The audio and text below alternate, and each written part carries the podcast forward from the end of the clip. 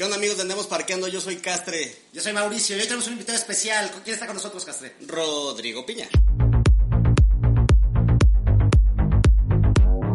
Hola Rodrigo, ¿cómo estás? Hola, bien, ¿y ustedes cómo están? Súper, súper. Qué Ro- bueno. Rodrigo está el día de hoy con nosotros porque uno es amante de los parques, dos es especialista en moda y tres vamos a estar platicando de algo que a él le gusta mucho que es esta parte del mundo que es el mundo asiático. Castre. Ay, a mí no me gusta, la verdad. A mí no, no yo no soy fan de... Y ahora en este momento no, menos, ¿no? Ni menos, sí, ahorita no. Platícanos un poco, ¿qué es lo que haces, Rodrigo?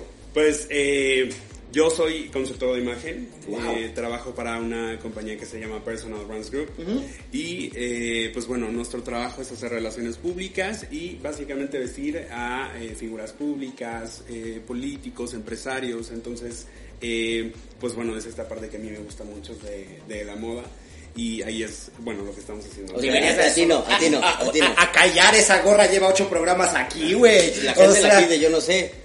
Tu mamá la pide, güey. Nadie más ha pedido esa Bueno, maldita mi mamá En fin, vamos a hablar un poquito de los parques. Cuéntanos, ¿cuántos parques conoces en el mundo?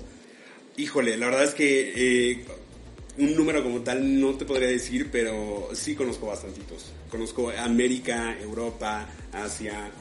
Digo, la verdad es que eh, me gusta a mí mucho viajar y cada que, eh, cada que viajo intento ver si hay alguno en el destino en el que yo voy a ir para, pues bueno, para eh, ir. La verdad es que sí me gustan muchísimo.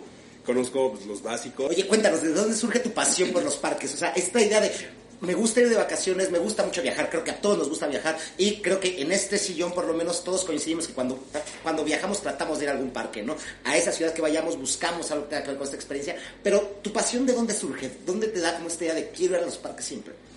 La verdad es que desde chiquito yo, no sé, me encanta. Yo acostumbro a ir mucho a Six Flags. Entonces, eh, a mí me queda muy cerca de mi casa. Y de- supongo que ha de ser eso. Como que todo, siempre sacaba mis pase anual. Entonces era como de cada fin. o vacaciones con los amigos, con la familia.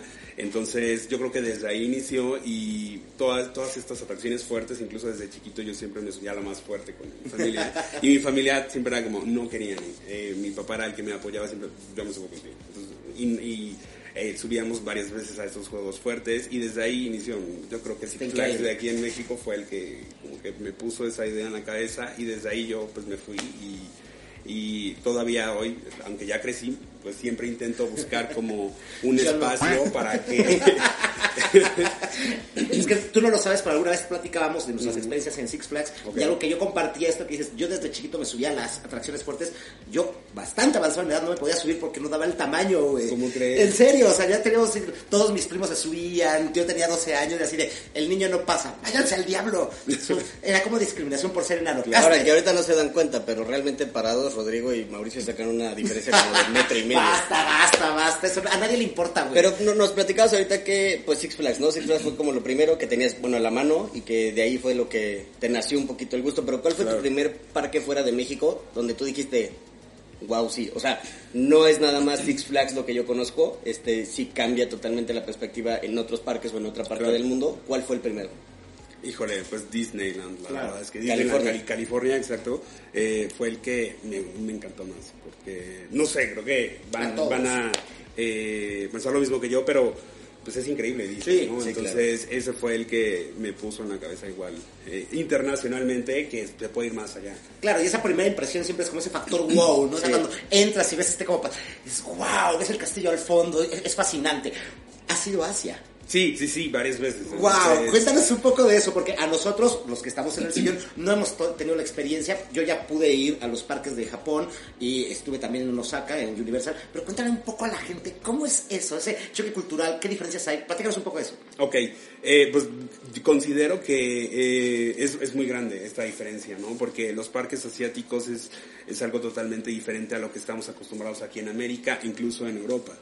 Eh, la verdad es que eh, desde las atracciones, la comida, la gente a la- que acude a estos parques es, es un choque cultural muy grande y eh, pues la verdad es que si tienen la oportunidad de ir hacia estos parques, yo se los recomendaría muchísimo porque cambia tu percepción y más cuando te, te gustan los parques de diversión. Y estos, estos parques, por ejemplo, en Asia, eh, Disney, Universal, que son pues, obviamente occidentales yendo a- al oriente, pero también Asia cuenta con parques suyos, muy, la verdad que muy atractivos. ¿Fuiste a alguno de esos parques, no, no de lo comercial? Eh, sí, en Japón. Ya. Estuve en eh, Tokyo Dome. No sé si tuviste No, no tuve la oportunidad. ¿Qué es Tokyo Dome? Está- es un parque de diversiones que está literal en- a la mitad de Tokio y tiene varias atracciones. En realidad no es muy grande, pero tiene una montaña rusa muy buena que se llama Thunder Dolphin. Y yo podría decirles que es la única montaña rusa o la segunda montaña rusa que más miedo me ha dado en el mundo.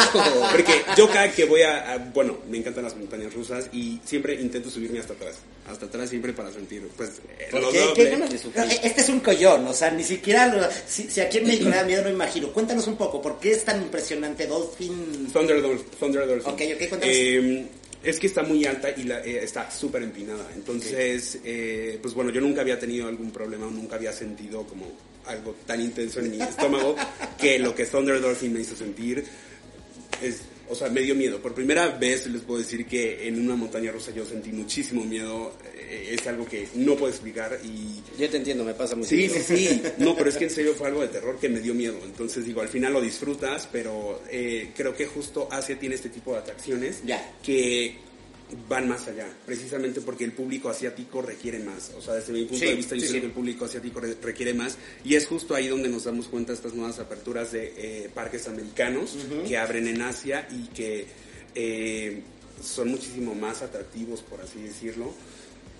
Justo siento que, que es por eso, y lo podemos ver en, como en Shanghai Disneyland, el tipo de atracciones que tiene. A ver, cuéntanos un poco, ¿qué tipo de atracciones? Eh, nosotros no conocemos Disney Shanghai, cuéntanos un poco cómo es esa experiencia.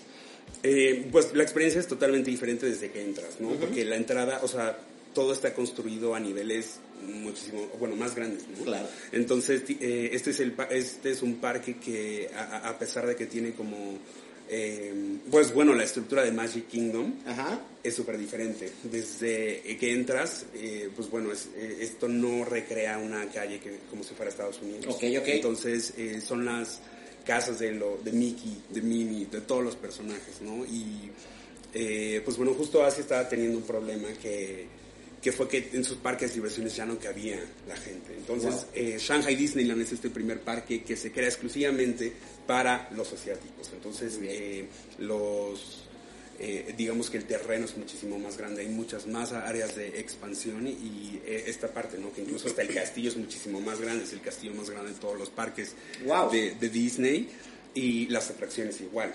¿De qué princesa es ese castillo? Eh, ese castillo es de todas las princesas. Ah, ok, eso no lo sabía. Sí, sí, sí. Eh, digamos que es como un cuento. Entonces tú entras y están eh, pintadas o en vitrales todo- todas las princesas. Wow. Entonces, la verdad es que está muy padre. Y adentro tiene una atracción que es eh, de Blancanieves. Wow. Es como un récord. Si pensamos en las particularidades, en, en esos pequeños detalles, que es como, como Cherbyville, que es todo es igual, pero es diferente, como qué detalles encontrarías, qué le podrías contar a la gente. ¿Del castillo o del parque? Del parque en general. Del parque en general. Eh, pues la comida principalmente. Es un parque que no vas a encontrar comida americana. Vas a encontrar brochetas de alacrán, cucarachas No, no sé, me haría raro. En realidad todo es comida china. Murciélago. Sí, sí. ca- o El caldo de murciélago, ¿no? Pues de hecho, en el Disney de Hong Kong eh, sirven la, la sopa de, de tiburón, de aleta de tiburón. ¿En serio? Sí, en, Wow. el, el del- en el de Hong Kong. Entonces, justo había un drama por ahí de que lo querían parar para que ya no se ofreciera. En este parque no ofrecen ese tipo de Ya cosas. sé, no, ya ya sé que es broma. Pero sí es pura comida china. En realidad es pura comida china. Y solo hay un restaurante que ofrece hamburguesas, hot dogs y ese tipo de cosas, que es en Tomorrowland y se hace una fila que pierdes todo el Inmensa, día. claro. Y si va, o sea, sí, sí te tocó ver más gente de Occidente que de Oriente, o al revés, o era así ma- mucho más gente de Oriente que de Occidente. No, todas de Oriente. En realidad, Sí, todas las o sea, personas son realmente no encontrabas mucho americano o mexa o este o de por aquí. No, me encontré un- una pareja mexicana, pero nada más. En Ya. realidad el parque sí está hecho específicamente para Sí. los chinos. Mm. Eh, eh, y es por eso que la comida es, es, Sí, es- es china. Y las atracciones, igual como les comenté, van más allá. ¿no? Tenemos Tron y Cycle Power Run. ¡Wow! Sí, que es una maravilla. Y eh, Que muy pronto llega a sí, Orlando. Piratas del Caribe igual. Ah, y esa es tremenda, ¿no? Sí, o sea, no, no, obviamente no tengo oportunidad, pero los videos son increíbles, ¿no? Increíbles. Sí, que es la mejor atracción de Piratas del Caribe en cualquier parque. En cualquier Disney. parque. Y ahora, esto que decías, yo no tengo la oportunidad de ir a Shanghai, pero he ido a, a The Sea en, en Tokio. Y sí, efectivamente, ¿eh? o sea, la- e- es un parque local. Es un parque donde obviamente hay gente occidental, hay mexas, pero somos la minoría, ¿no? Y de hecho creo que lo habíamos platicado en otros programas. y el puro hecho de hablarles inglés ya les saca, ¿eh? O sea, ya los, los, los, los mueve porque eh, los cast members o la gente que trabaja en Montreal no es que hable inglés así como súper en chinga, ¿sabes? Sí, claro. O sea, la gente realmente está pensado para la gente local. Y en Shanghái, esta inmensidad también tendrá que ver con el país donde está, ¿no? Sí, Este- claro. la Y cantidad y te- de gente, ¿no? Te encontrabas con ese golpe de no saber comunicar o, querer ir a algún lugar y no poder pedir direcciones porque en inglés no te hablaban o porque no, no les entendías muy bien. Sí, en realidad tuve muchísimos problemas. El, chino, el chino, pues bueno, en igual en Japón, no te hablan, no te hablan eh, inglés, entonces en China es peor porque por lo menos en Japón la gente está educada, aquí no. Entonces te, te encuentras con este choque cultural muy fuerte, no, nadie te ayuda. Y la verdad es que este es el único parque de Disney en el que me ha tocado que los cast members son súper groseros. ¡Wow! Eh, sí, de hecho me tocó ver una pelea en, en, eh, pues justo la fila de Pirates of the Caribbean Ajá. de un cast member peleándose con un- con una persona, que es algo que jamás vas a ver Sí, claro, sí, no, por no, políticas no pueden, Claro, no pueden, claro, y aquí no, o sea, eh, gritaban, se decían cosas, la verdad no supe qué decían, pero estoy seguro que eran groserías, sí, entonces te encuentras esta parte, la verdad el parque se me hace eh, que está mal manejado. Ok. Digo, también hay, hay que entender un poquito que los parques de Asia, a diferencia de los Estados Unidos, muchos son eh, no son completamente propiedad Claro, Disney. el, el de Y- Disney Tokio hay que recordar eso que no es totalmente de Disney, ¿eh? o sea Sí, que es como y que una fran- lo que ha hecho Disney es asesorar, básicamente asesorar cómo es tanto la imagen, la producción, la calidad de los productos, la calidad de, de ahora sí de que la, cómo tratan a los huéspedes, pero pues al no ser completamente ellos dueños, no tienen ese control de calidad en, en la Oye, gente, ahorita ¿no? que nos contabas, te tocó ver una pelea que es así como, wow, qué raro. ¿Qué otra cosa te pasó? Es que decías, como, como ese recuerdo que dices, güey, fue súper raro y está increíble.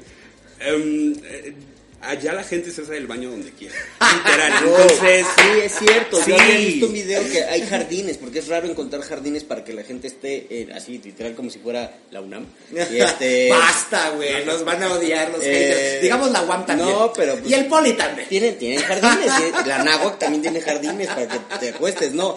Y que sí, había- justo he visto un video donde, donde había un, un- un brother que quitado de la pena se echó la firma. A ver, síguenos contando. ¿Eso pasa realmente? Eso pasa, o sea, eso Sí. que ven es pasa y pasa siempre. Ajá. Entonces tú puedes estar, no sé, puedes estar caminando por ahí y se están haciendo el baño en jardineras. Como si fuera Corona como si, o sea, como si fuera, ya sabes. Vive latino, güey. Sí, y e incluso en las mismas filas, ¿no?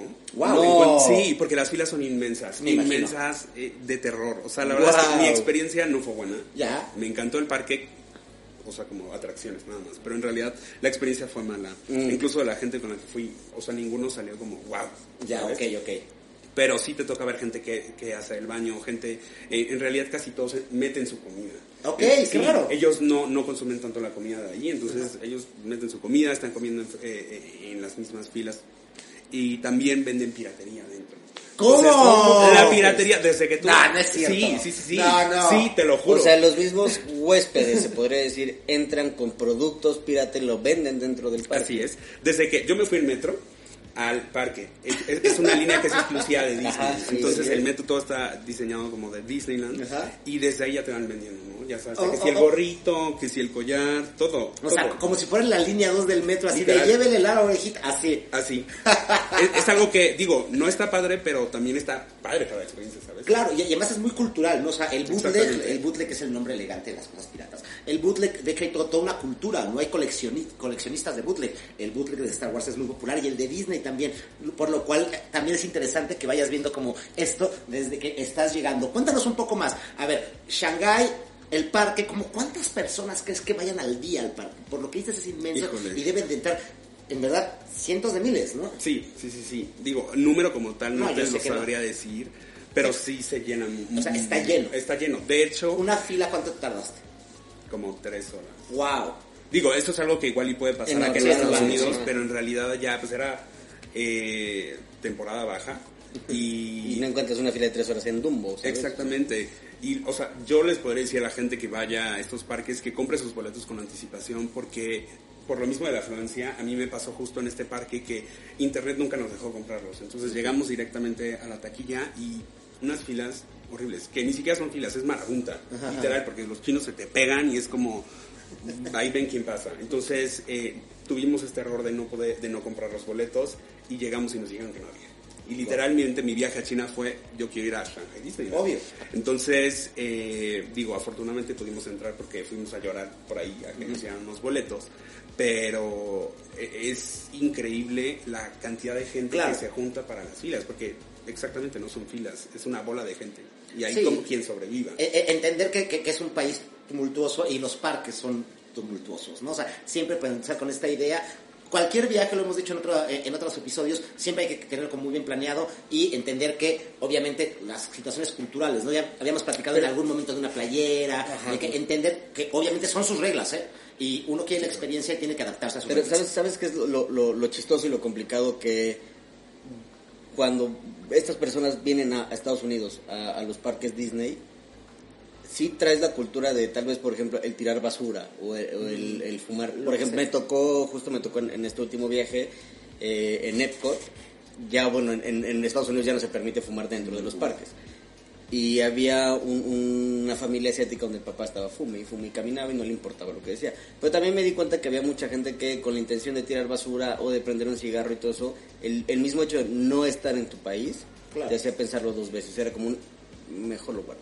Sí, todo. Ya cuando, cuando ves que nos platica Rodrigo estos, estos casos en, en, en Asia, que sí realmente no hay esta, esta educación ambiental, se podría decir. Que es diferente, ¿no? O sea, para no, no, no partir de esta idea de que, ah, no están cosas. No. Cada, cada cultura Claro. tiene sus características y a mí, por ejemplo, en, en Tokio, en los parques, ahí va mucha gente china, ¿no? Además, los chinos ahora tienen una economía muy pujante, van a- están viajando mucho y eh, justamente se dan cuenta o comenzamos a darnos cuenta que tienen como algunos gaps culturales, que es lo más normal del mundo, Sí. ¿no? O sea, no, no, no tendremos que tampoco satanizar o tratar como de buscar por ahí. Ahora, cuéntanos, ya hablamos de Shanghái. Pensemos ahora en, ¿qué quieres? ¿Universal? ¿Quieres platicarnos de Universal en Osaka? ¿Qué, qué Sí, quieres claro. Eh, pues digo, tú ya fuiste también, ¿no? Sí, está increíble. Eh, se me hizo increíble. Y es justamente como también en estos parques va mucha gente, ¿no? Lo, lo pudiste haber visto.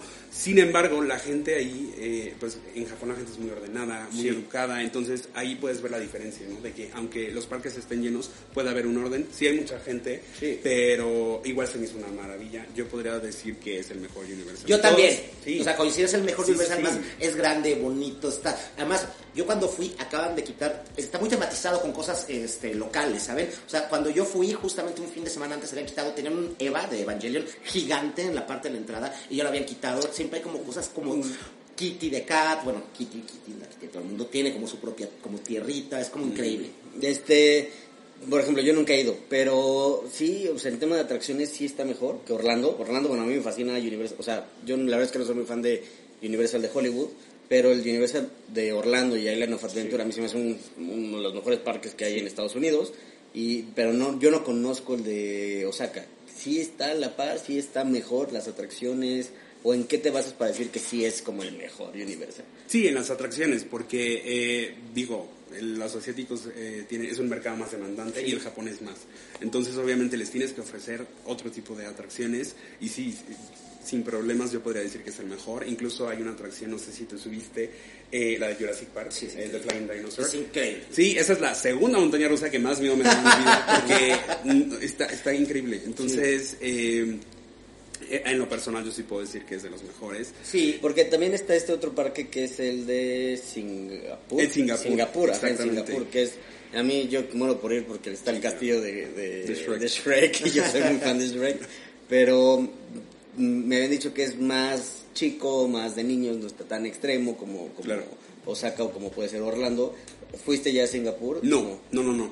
Justamente mi siguiente viaje quiero ir a Hong Kong Disneyland y a Universal Studios Singapur, pero curiosamente también he escuchado lo mismo, que este parque es un parque más pequeño, que eh, igual y no tiene como mucho tipo de tierras, muchas atracciones, pero digo, también nos claro, podemos aventar a hacer el conocerlo. check, ¿no? Que es como lo que uno Exactamente. quiere hacer. Sí, sí, sí. Y, y- y además, o sea, yo, yo tuve la oportunidad de eh, ir a, a- a Universal Osaka eh, cuando eran los Horror Nights. Y eran muchas, había como más de 12, eh, el boleto y la economía me dieron para meterme a 5.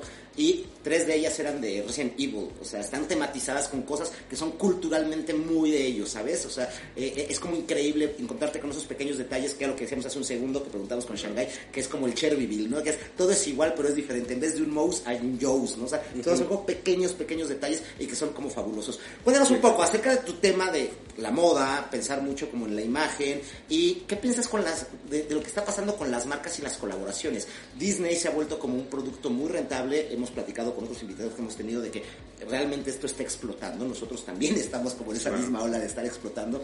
Pero nos interesa mucho tu opinión acerca de qué piensas con la moda. Disney está involucrado, provoca cosas, detona cosas, te interesa lo que está pasando. Cuéntanos. Pues eh, digo, creo que en específico Disney sí está muy metido ahorita en la moda, precisamente eh, porque es algo súper rentable, es algo que eh, nos gusta a todos, incluso, digo, no conozco a alguien que diga, ah, no me gusta Disney, ¿sabes? Claro. Entonces, creo que las marcas están utilizando este tipo de, pues bueno, marcas para eh, tener un poquito más de publicidad. Sin embargo, siento que eh, es bueno, ¿no? Ahorita, pues bueno, lo podemos ver cómo lo está haciendo Gucci con la nueva, con la nueva temporada de Mickey. Está súper padre. increíble. Sí, porque justo te está eh, metiendo el patrón de Gucci con Mickey, entonces haces, hay una mezcla entre, pues bueno, lo fashion y lo culto. Entonces, también lo hemos visto con Adidas, ¿no? claro, sí, ahorita que va a salir la línea, la nueva línea de tenis de Adidas con Disney y todo. Sí, con Disney, igual con, con el Mickey. Eh, con el Mickey. Sí, sí, sí. Que hay, digo, hay, hay, muchas marcas, o sea, va desde lo como urbano a lo, a lo más clase y todo eso que está, hay una, hay una marca que a mí me gusta muchísimo que es Kylie Sons, que son de gorras, que también tiene, este, obviamente sale las manitas de Mickey, o sea, el Mickey, que lo han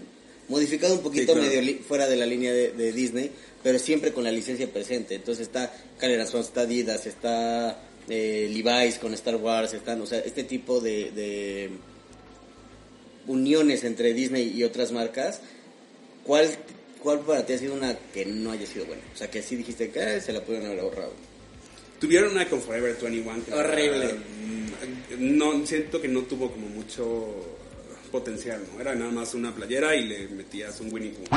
Entonces, justo eh, eso, digo, no siento que sea llamativo a comparación de como lo que hizo Gucci o lo que ya hizo Moschino hace unos años, que igual metió a estos personajes eh, de Disney, pero los puso como raperos. Entonces, es como darle este twist que ciertas marcas le pueden dar. A mí me encanta eso, a mí de hecho soy muy fan de playeras de Star Wars y de hecho la colección que siempre me ha gustado más es la de Adidas porque hace eso, ¿no? La primera vez que, que tuvieron la licencia lo que hacían era mezclarlo con, con deportes, ¿no? Entonces, deportes de invierno, ¿no? Yo tengo una chamarra que es como un boxlet, que son estos como carritos, como trineos, y era realmente un tenis de Adidas, ¿no? O sea, como que darle un valor. Es un poquito la, tropicalización del producto, ¿no? O sea, el, que luego ves aquí, yo he visto playeras, obviamente no, de licencias Disney, pero pues, eh, dentro de la piratería y todo esto, muy chistosas de de que ves al, Stormtrooper con una con un sombrero de charro, ¿no? La tropicalización de eso es, eso es también es punto clave para que sea pues rentable en, diferentes países. Y ahora tú, eh, con tu experiencia en la moda, ¿a qué crees que se deba? ¿Por qué este nuevo interés de lanzar productos de alta gama? Porque en el fondo unos tenis Gucci son productos de alta gama. ¿Por qué ese interés de, lanzar productos que tengan que ver con Mimi, con... O sea, yo ahorita me quedé en la cabeza que estamos hablando mucho de Disney, pero piensen en Kitty. Kitty es el, mejor ejemplo y Kitty es una licencia universal. Y en verdad hay una tienda completa dentro de la tienda. Y obviamente hay un Kitty Café y todo esto en Tokio, ¿no? Pero ¿a qué crees que se deba este interés de productos de alta gama relacionados con figuras de caricatura, de, parques de diversión? Claro, pues eh, digamos que es agarrar dos marcas rentables, lo unes y vendes millones, ¿no? Claro. Entonces es esta parte en eh, que tú puedes ver eh, un personaje que también se puede vestir bien, ¿no? Lo que te comentaba de Mosquino, de que no eran los personajes normales, era un personaje que se estaba vistiendo bien, que se estaba vistiendo con la marca. Entonces es meterle estas ideas a las personas de que los personajes también se pueden vestir bien y tú puedes traerlo en ello. Entonces esto a, las marcas les genera mucho más dinero, claro. hay más ventas, incluso ahorita esto es bueno para las redes sociales, ¿no? Que eh, lo que la gente quiere es ver entonces, si yo subo una imagen a Instagram con una playera, con un Mickey, utilizando Gucci, pues obviamente va a generar sí, o sea, si, mezclas una marca buena con una con un icono de la cultura pop y con un influencer, ¡pum! ¿no? Esto es un cañón, ¿no? Yo veía en, en Netflix un documental como pequeños sobre los juguetes de Kitty y decía, ¿por qué la gente adulta está comprando Kitty? Pues porque las niñas que crecieron con Kitty ahora son adultas y ahora quieren productos de alta gama, porque ahora el lujo es diferente, ¿no? O sea, el concepto de los nuevos lujos tiene que ver con zapatillas, con chamarras, con, con, algo con mucho más deportivo que no tiene que ver como con esta estética en específico. Hablando de esto, los parques en Japón, ¿recuerdas esta idea de cómo la gente va vestida? Cuéntame un poco a la gente. Pues la gente va como más inmersiva, ¿no? Uf. Se van en la máxima producción, digo, pueden ir desde el kimono, seguro te tocó ver con Por Pero también digo, creo que el japonés se caracteriza por...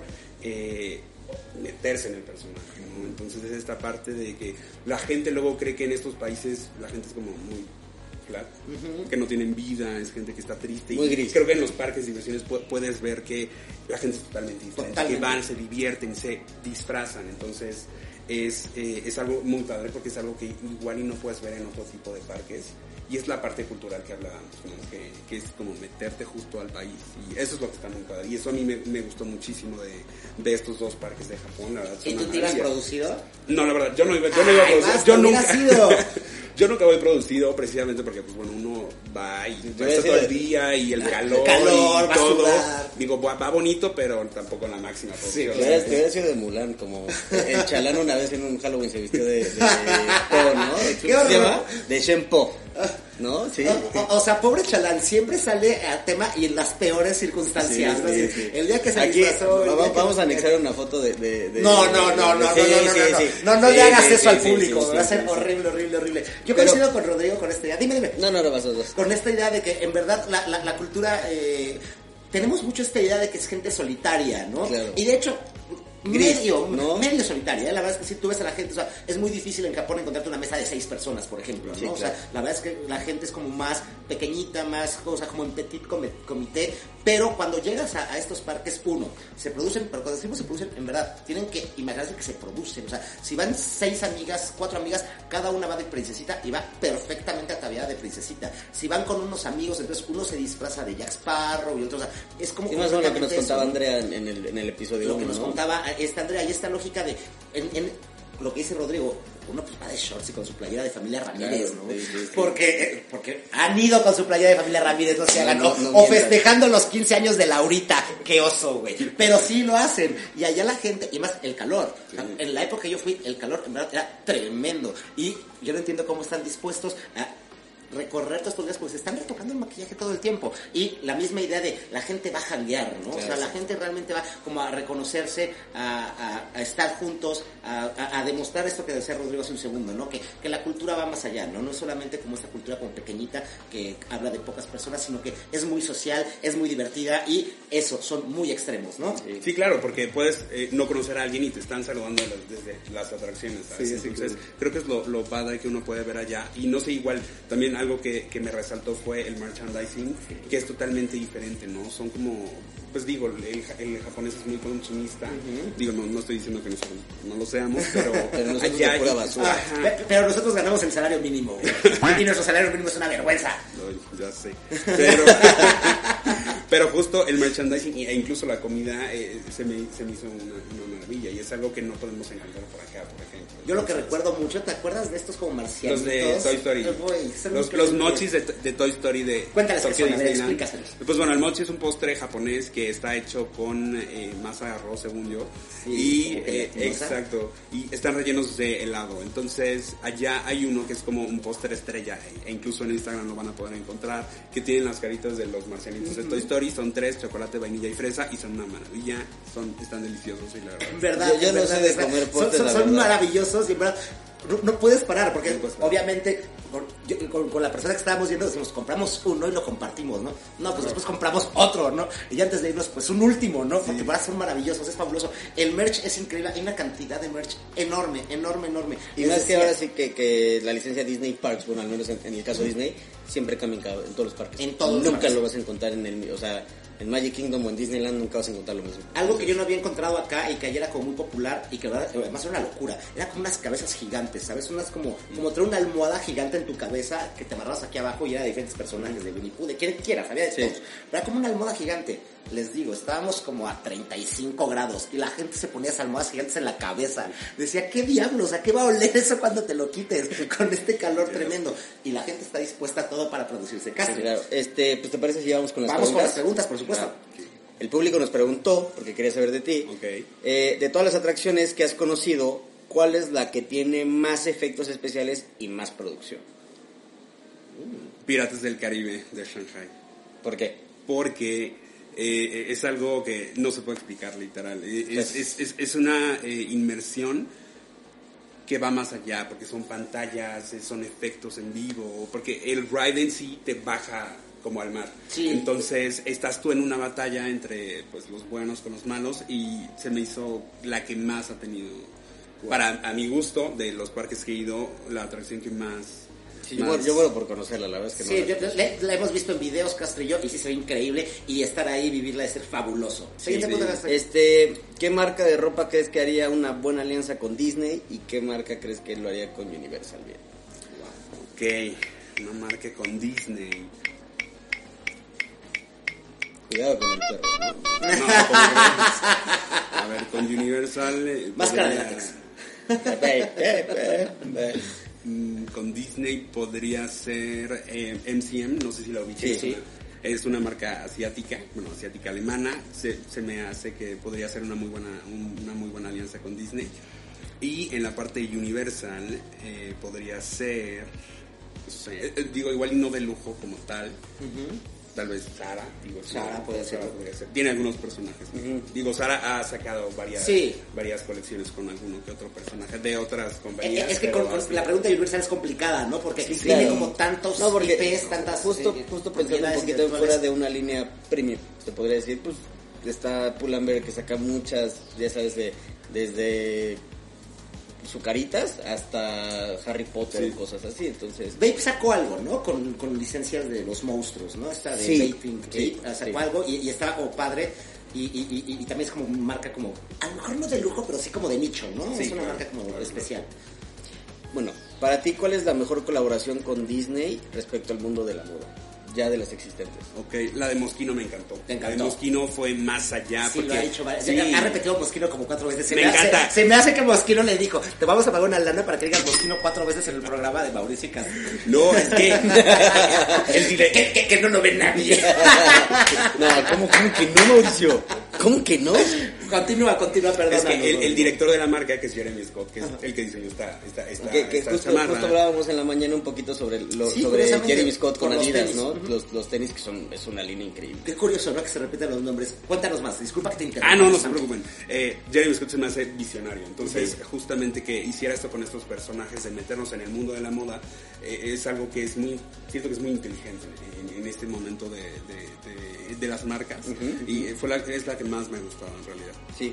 Wow. Este, ¿ha habido alguna pasarela con líneas Disney, de, o sea, ya sea de Mosquino, ya sea de Adidas, ya sea de... ¿Recuerdas alguna? Ajá, ¿tú recuerdas? Ah, ¿Existe? O sea, no, es pregunta, o sea, No no, lo lo sabemos. sabemos. ¿Existe? Según yo no ha habido, o sea, igual ya han desfilado, eh, creo que Úrsula desfiló una vez, Ok. pero no era como que vendieran esa ropa, simplemente el, el, el personaje fue el que desfiló. Ah, ok. Sí, sí, sí. Pues... Sería todo. Muchísimas gracias, Rodrigo. Rodrigo No, estuvo con nosotros, es un especialista en la moda. Les vamos a poner sus redes sociales para que lo puedan seguir. Cualquier cosa que necesiten. Castre, Pues nada, Mau, ya sería todo. muchísimas gracias. Nos estamos viendo. Nos gracias por vemos. estamos- estar con nosotros.